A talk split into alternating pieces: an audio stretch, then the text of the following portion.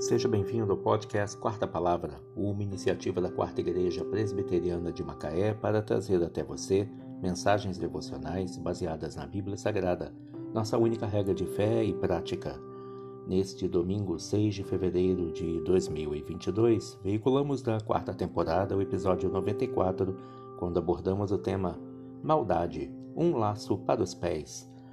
Mensagem devocional de autoria do Reverendo Hernandes Dias Lopes extraída do devocionário Gotas de Sabedoria para a Alma, baseada em Provérbios 11, verso 6.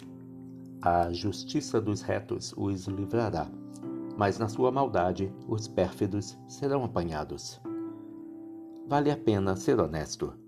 Mesmo que a integridade prive você dos tesouros dessa terra, ela lhe concederá paz na pobreza e livramento na hora da crise. A consciência sem culpa é melhor do que a riqueza iníqua. E o caráter íntegro vale mais do que o sucesso meteórico. A justiça dos retos os livrará, se não diante dos homens, certamente diante de Deus. José do Egito foi considerado culpado pelo tribunal dos homens, mas era inocente diante do tribunal de Deus. Daniel foi condenado à cova dos leões pelos homens, mas sua integridade o livrou da morte. João Batista, mesmo tendo sido degolado por ordem de um rei bêbado, tem sua memória abençoada na terra. Não é assim, porém, com o ímpio.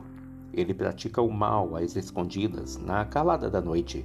Mas o que ele faz no anonimato, Deus traz à tona, à plena luz do dia.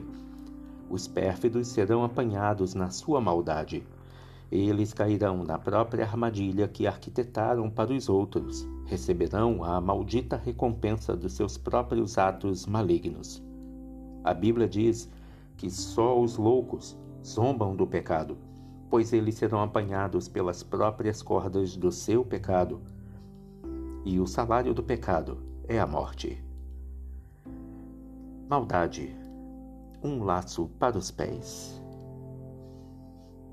Que Deus te abençoe.